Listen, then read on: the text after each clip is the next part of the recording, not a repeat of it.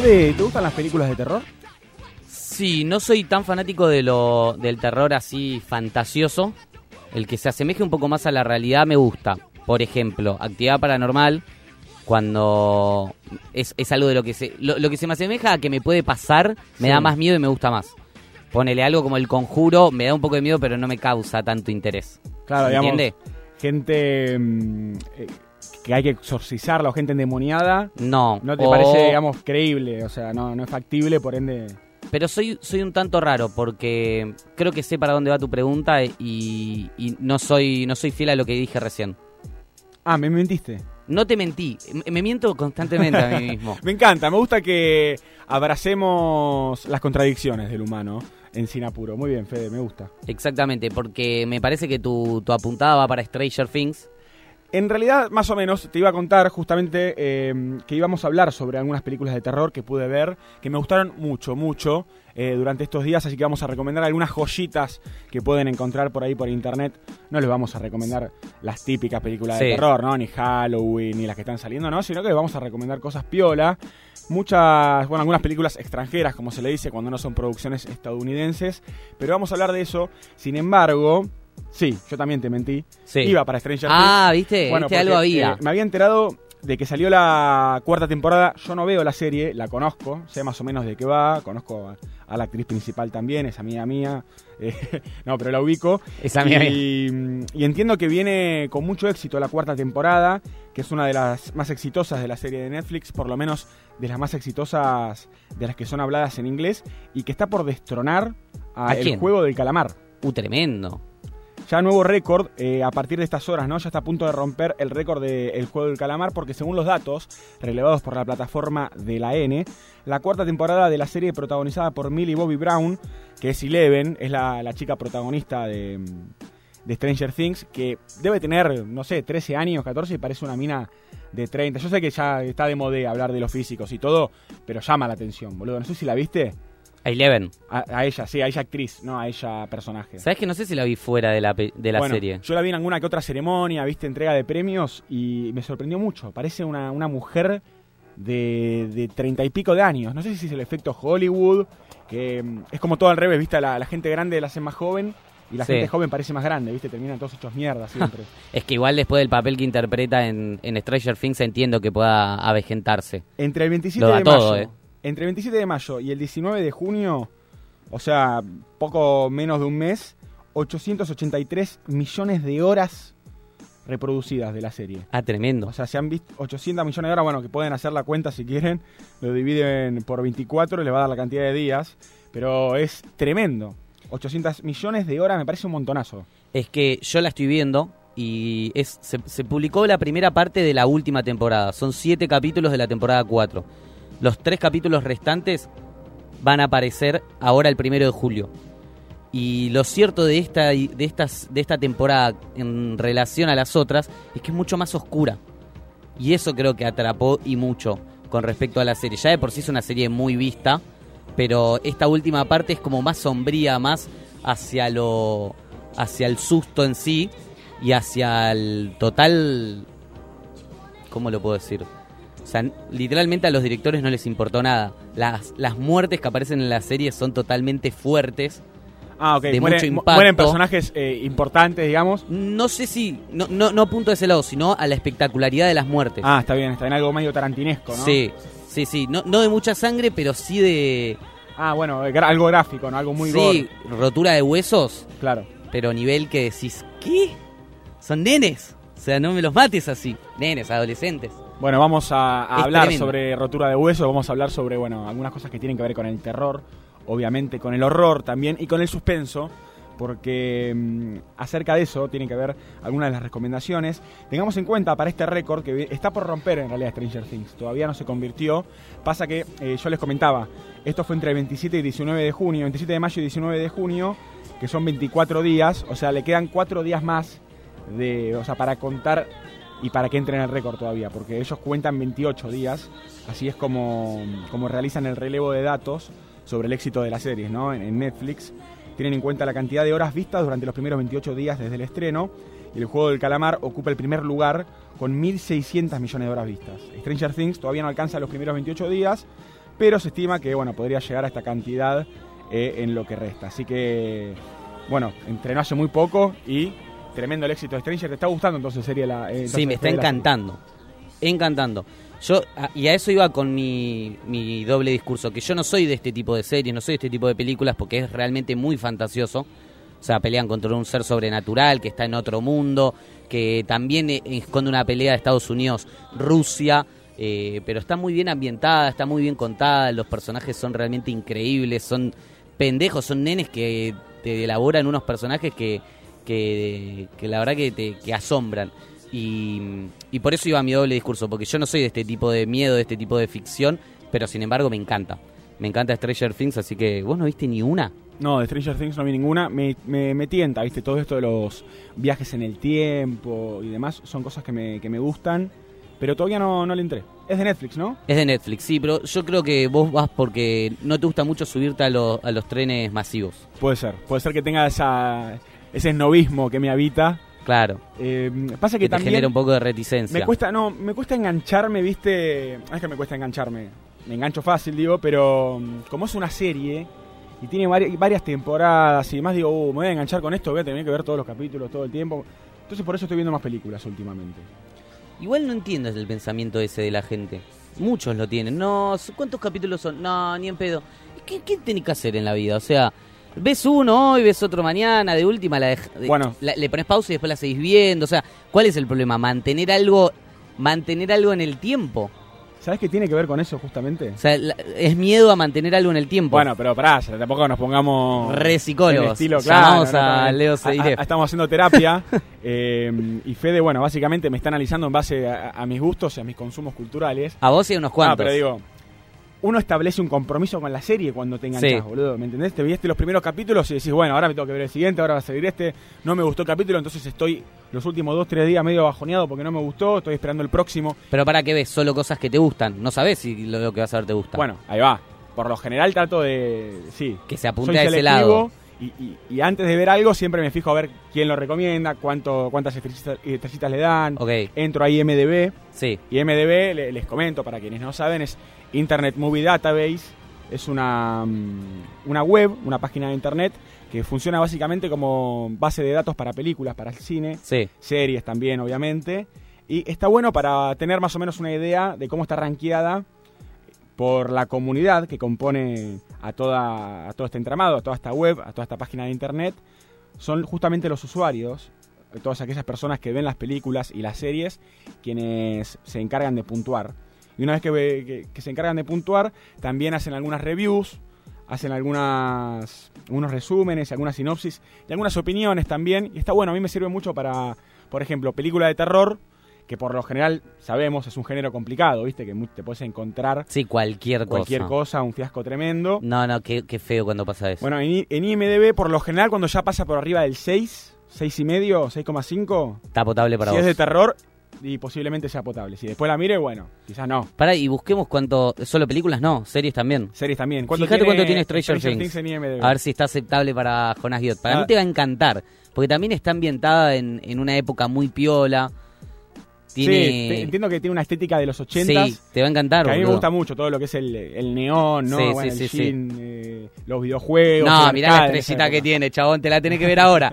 Se suspende sin apuro. 8,7 de se, 10. suspe- se suspendió sin apuro. Jonás se va a ver eh, maratón de Stranger Things hasta el, el viernes de la semana que viene. Y la verdad que es una serie que sí, es tentadora, sin lugar a dudas. Y acerca de esto vamos a estar hablando en un rato. Vamos a hablar sobre cine, vamos a hablar sobre estas joyitas que podemos encontrar. Aparte, si sos vos de muy manija de no querer esperar a los próximos capítulos, porque viste que se estrenó la primera parte de la última temporada, la segunda parte se estrena ahora, el primero de julio. O sea, tenés tiempo para ver lo, lo que no viste Ok. y hasta llegar a que, a que se, se publique. Puede ser. Eh, eh, Sole mira Dark, por ejemplo. Sí, Sole pero creo que la técnica, abandonó. Que también va por ese ¿La lado, ¿no? abandonaste? Que tiene que ver, me parece, con... ¿Abandonó el primer capítulo? Un capítulo le, le duró Sole. No, primera temporada. La primera temporada. Igual Dark es... eh, sí, sí, eh, porque sabes que me, me, me contaron la otra vez que ella nos... Sole nos habla, le contamos a todos los que están del otro lado, nos habla por la cuca, por la cuca, por lo del auricular, pero ella puede hablarnos.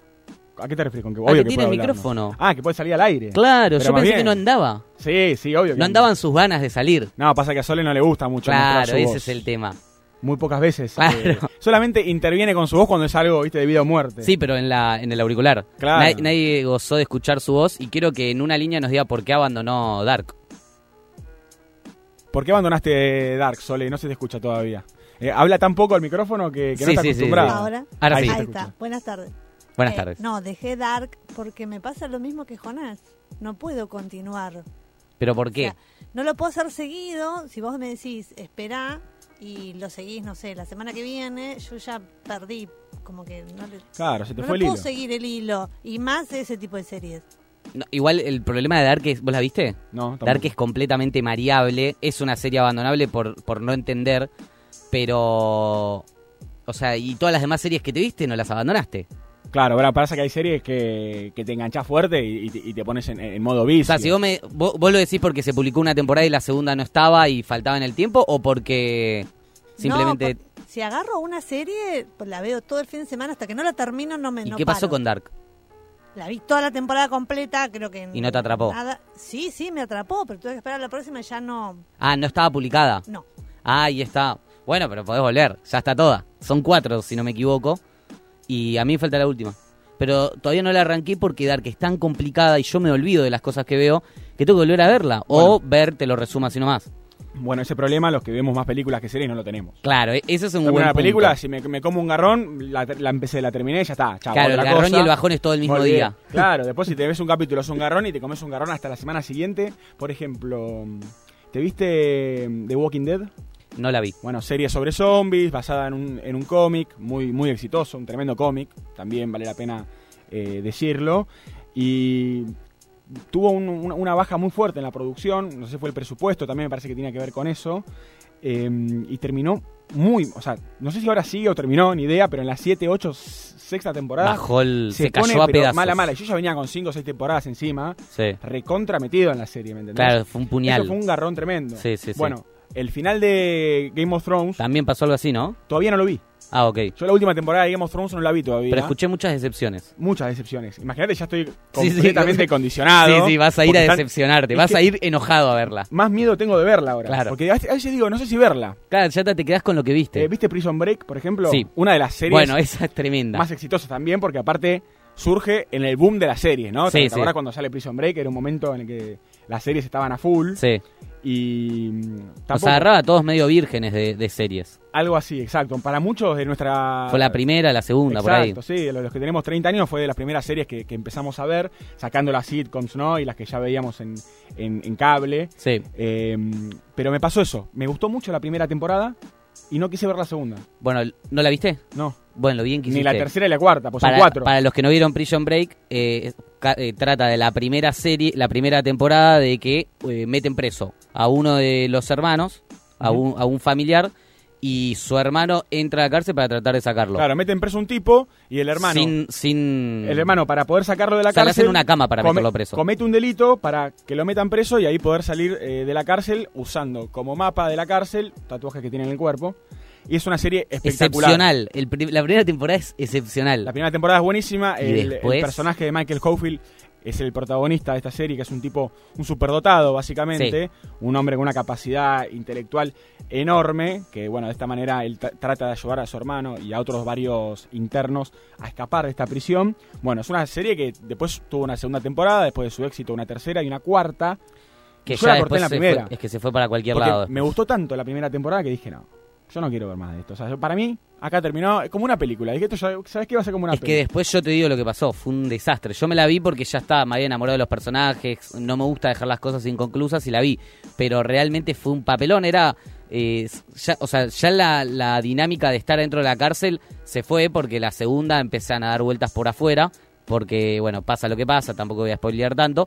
Pero como que aparece una organización rara que se empiezan a sacar cosas y es como un grupo sacándole algo a otro grupo y, y- y la serie transcurre, transcurre en eso. Alguien que le saca algo a alguien, el otro se lo vuelve a sacar y dan vueltas por cualquier lado, aparece otra cárcel, van para acá, Bueno. van por allá. Muy parecido a lo que pasa con The Walking Dead en, en las posteriores temporadas, ¿no? Después de la tercera o la cuarta. Asgiot está haciendo Sin Apuro por Late 931.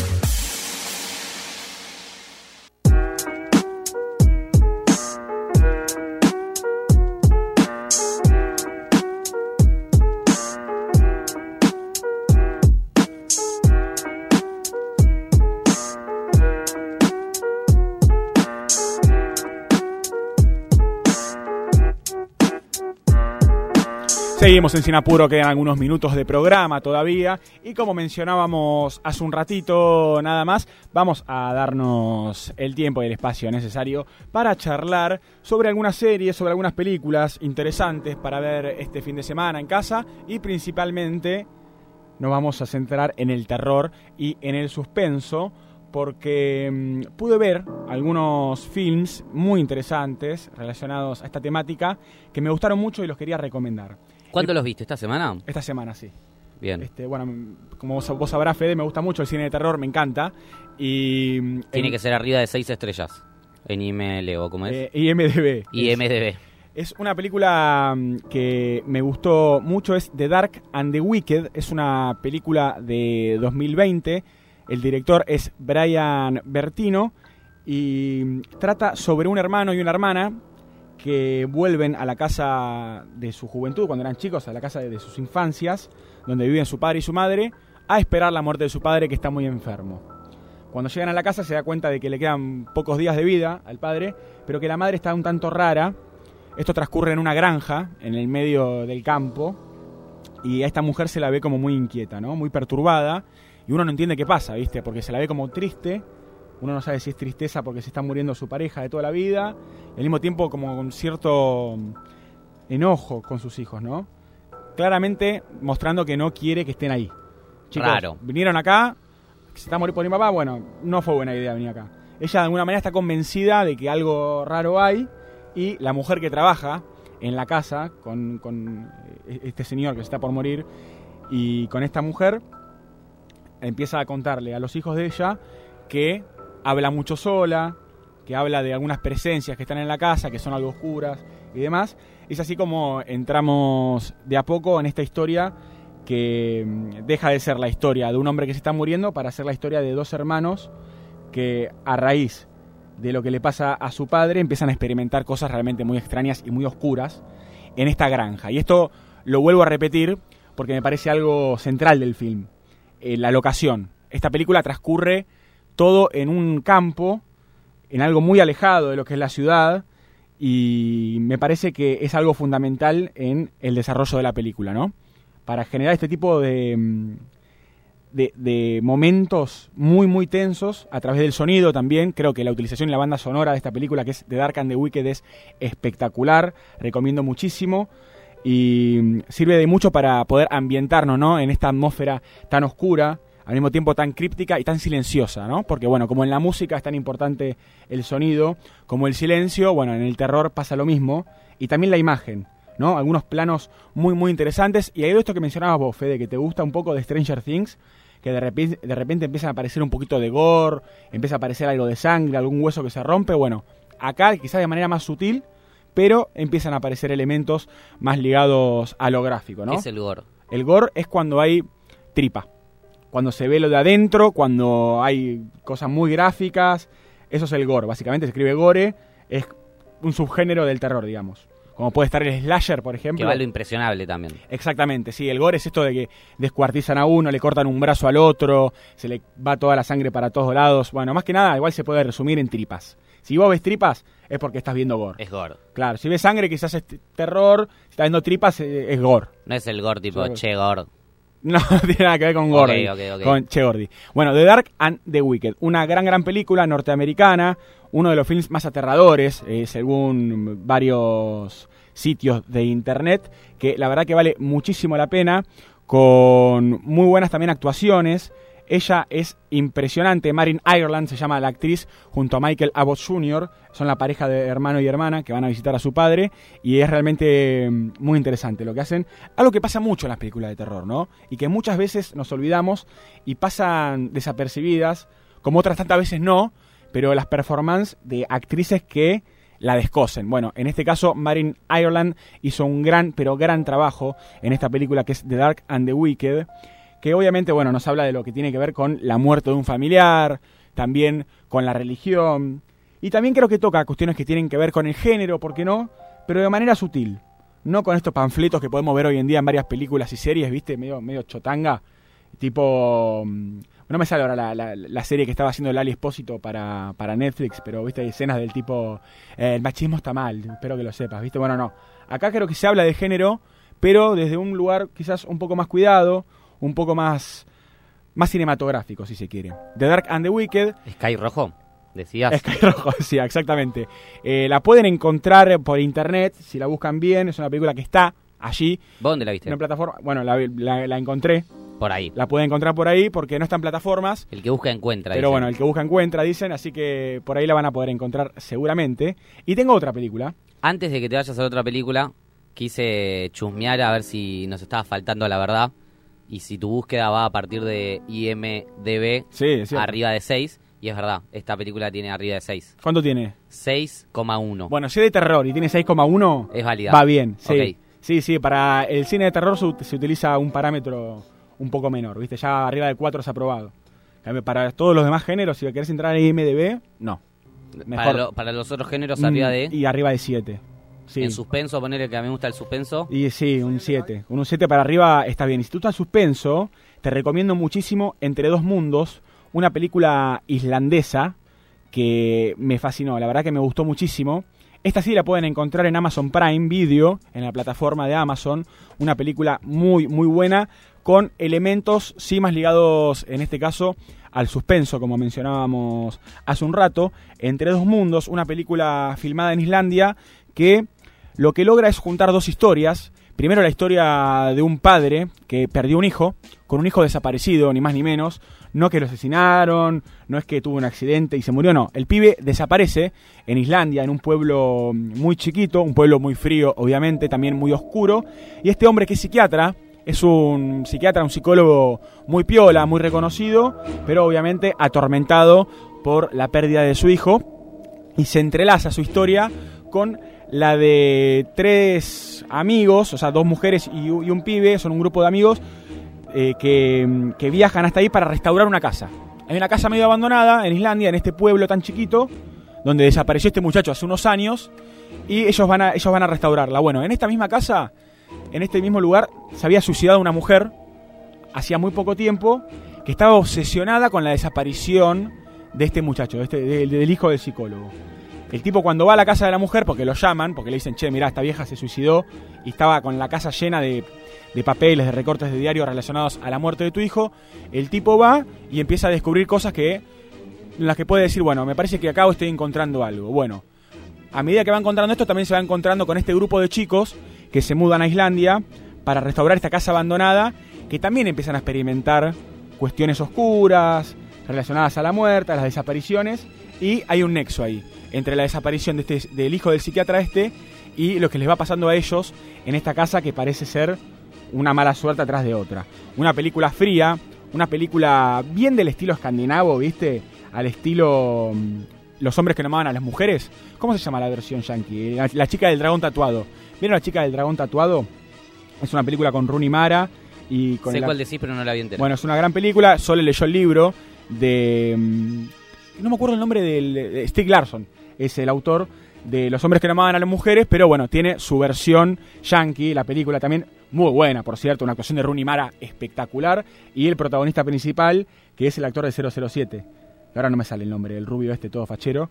Pero mm, gran película también. Bueno, tiene, tiene ese estilo de, de vibra, esti- estilo escandinavo, ¿viste? Estilo bien de, de país nórdico, con mucho frío y que creo también sirve para este clima terrorífico, ¿no? Y tan oscuro. Creo que son dos películas que vale la pena para aquellos que les gusta el terror, que les gusta el suspenso, pero están buscando algo más, algo distinto de lo que nos propone siempre la típica película de, de terror que nos hacen asustar con, con, con salto, con gritos. Bueno, acá creo que hay dos propuestas muy interesantes. Una se llama The Dark and the Wicked. Búsquenla, que es muy buena, una película mm, estadounidense que está, bueno, que transcurre en Norteamérica, en Estados Unidos, en una granja. Slow burn, le dicen a este tipo de películas, porque queman lento. Es una peli que quizás no va muy rápido en la trama, en la que uno se sienta, eh, piensa, mira, se asusta. Y esta es la diferencia, ¿no? Que tiene una película con la otra creo que The Dark and the Wicked logra generar un clima previo a los sustos como casi ninguna otra película. Por eso la recomiendo muchísimo. Me encanta lo que hicieron con el sonido, me encanta lo que hicieron con los planos también. Una propuesta muy, muy interesante. La de este director que es Brian Bertino, The Dark and the Wicked, la pueden encontrar en internet. Y también, obviamente, en Amazon Prime Video tienen Entre dos mundos, película islandesa también, ¿eh? que habla de la oscuridad, habla de los demonios, habla de muertes, de desapariciones y de sectas, ¿no? Que es algo que obviamente nos interesa muchísimo. Y ya que hablamos de, secta, de sectas, Fede, ¿tengo tiempo para hacer una recomendación más? Sí.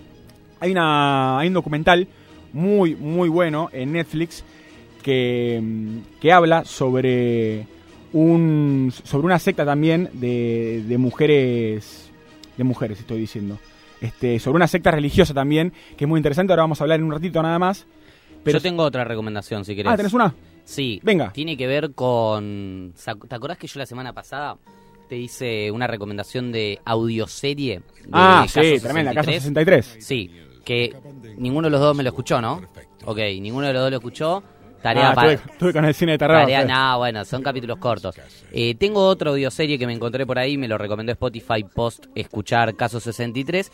Y vamos a escuchar el tráiler, si, si Sole me da lock, y después te cuento un poco. Pero, a ver, déjame a mí. ¿Por qué estás cerrada por la mierda? ¿Qué está pasando? Está temblando. Que no quieren ser reveladas. Eh, ¿Estás invitado hoy día? Nos vamos a juntar a tomar algo a las 7. ¿Ah? Todas las mujeres acá de la comunidad. No confíes en nadie. Escucha.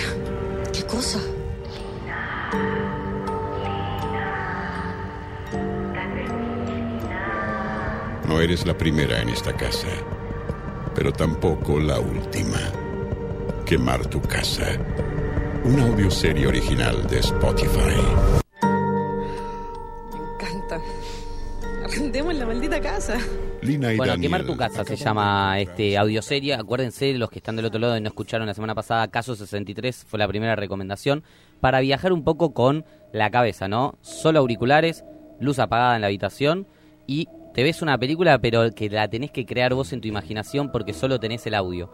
Que está bueno, es una, una forma distinta, ¿no? De, de meternos en una ficción. En el caso de Caso 63, una ficción relacionada con los viajes en el tiempo. En esta, Quemar tu casa, es más relacionado con el terror y es una pareja que llega a una nueva casa, se mudan a una nueva casa y en esa nueva casa empiezan a pasar cosas. Y hay distintos indicios que le hacen entender a ella que no está en el lugar que debería estar y que el anterior inquilino dejó algo, como que hay algo que, que puede llegar a complicarle la existencia a esta pareja, así que empieza a desconfiar de todos. No tiró, tiene- no tiró la cadena el tipo. no tiró la cadena, dejó, dejó algunas cosas ahí. Esto eh, huele raro, dijo cuando claro. llegó la Esto me huele feo.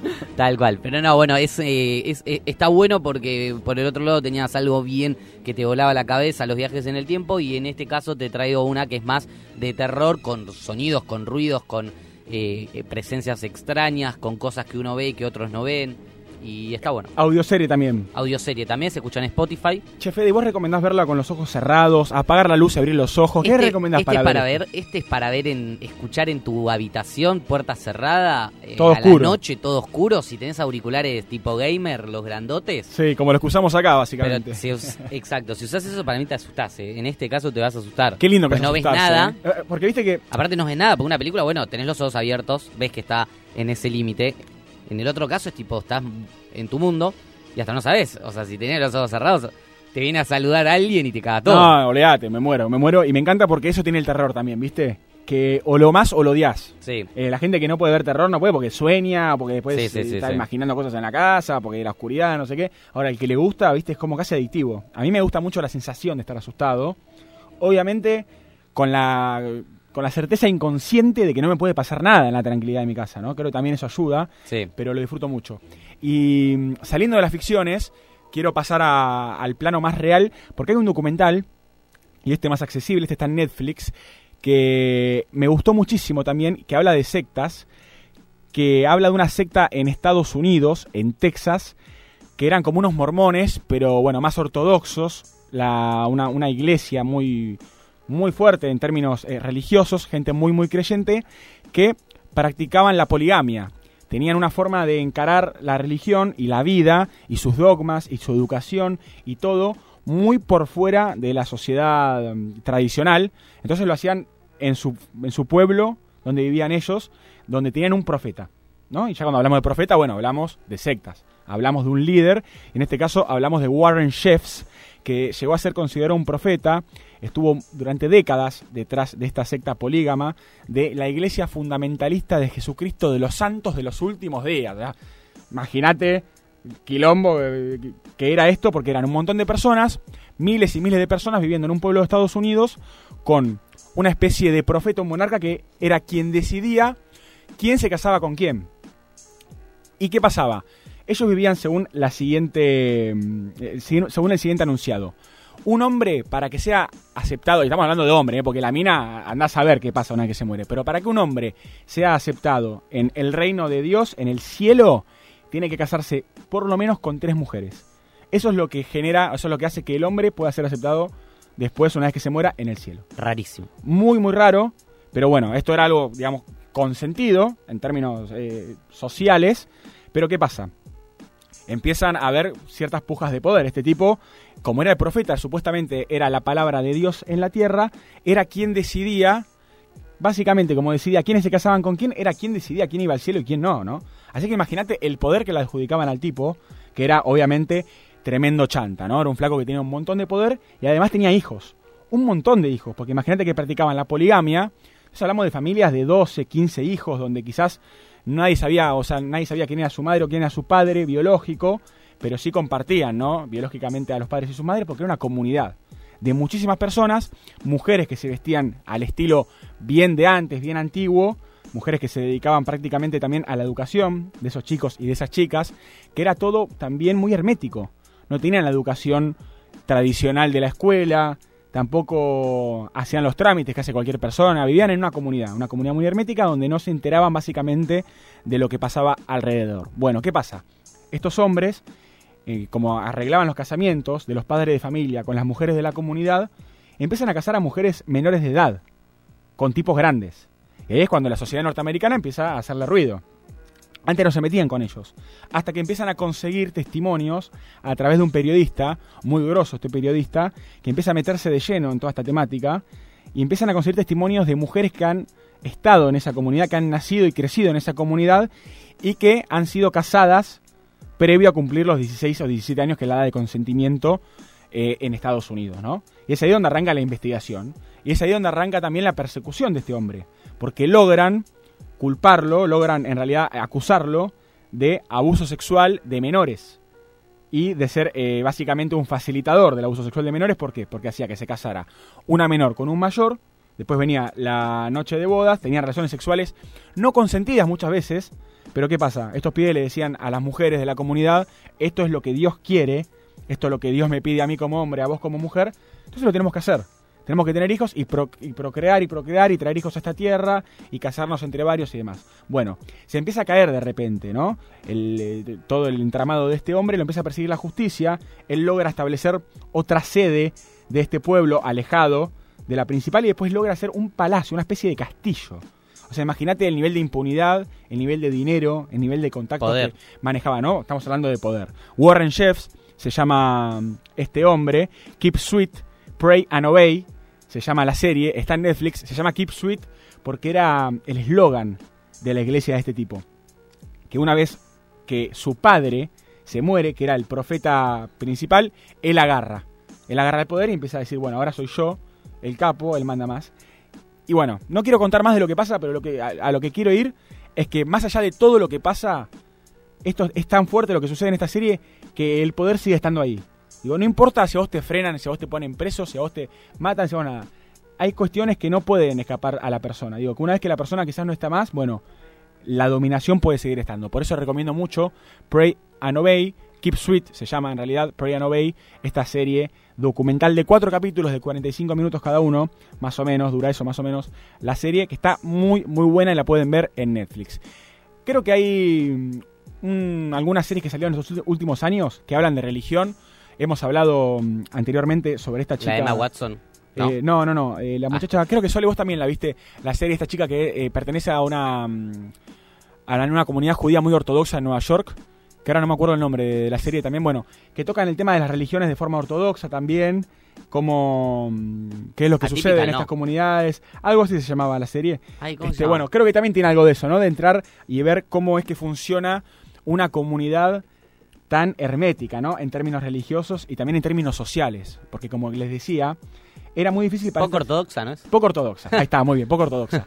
Este, bueno, tiene algo de eso, ¿no? De esas cosas, viste, que, que llaman la atención. De decir, che, ¿Cómo será que vive en esta comunidad? Bueno, en esta comunidad básicamente la gente no tenía la educación tradicional, no entendían de lo que era quizás un abuso, de lo mal que estaba que estas chicas tan jóvenes se casaran con hombres grandes y además a través de lo que decía un tipo que supuestamente es la palabra de Dios En la tierra. Así que por eso la recomiendo para este fin de semana. No solamente recomendamos Entre dos mundos y The Dark and the Wicked, sino también Pray and Obey, Keep Sweet, que esa sí la pueden ver en Netflix, es documental, no es ficción y está muy pero muy bueno. Ya se nos va el programa, viejo, ya terminó tan rápido. ¿Se terminó? Hoy fuimos celosos del micrófono, no tuvimos invitados, gente ni invitadas. soltamos. Pero tuvimos tiempo nosotros, pudimos festejar, pudimos celebrar el cumpleaños de Messi también. Exactamente. y Estaba con- muy agradecido con y- nosotros. Y con eso nos vamos también. Y con esto nos vamos, nos vamos con Porque lo el último. Visa ¿Qué es esto? ¿Esto es no, Bizarrap? El Visa desde Ramos Mejía, desde La Matanza, se fue a París cuando Messi llegó al PSG. Sí, y contame. grabó una session con esa persona que estás viendo ahí vos. Con Mohamed Silla, más conocido por su nombre artístico MHD, este rapero francés de origen guineano y senegalés, es considerado uno de los precursores del afrotrap. Y que nombra a Messi en el- la canción y ya que hoy cumple sus 35 añitos, me pareció un buen cierre. Lo nombramos también nosotros, le mandamos un saludo, al igual que a Sole Cook, del otro lado, en la operación técnica, como cada viernes en Sinapuro, Cristian Legnani, Fede Cortés, muchas gracias por haber estado. Gracias a vos, buen fin de. Igualmente, nosotros nos encontramos la semana que viene para más Sin Apuro, gente. Los dejamos con Buenos Aires Late, con el Pollo Cervinio y gran, gran equipo. Hasta la semana que viene para más de esto que hacemos y lo hacemos sin apuro.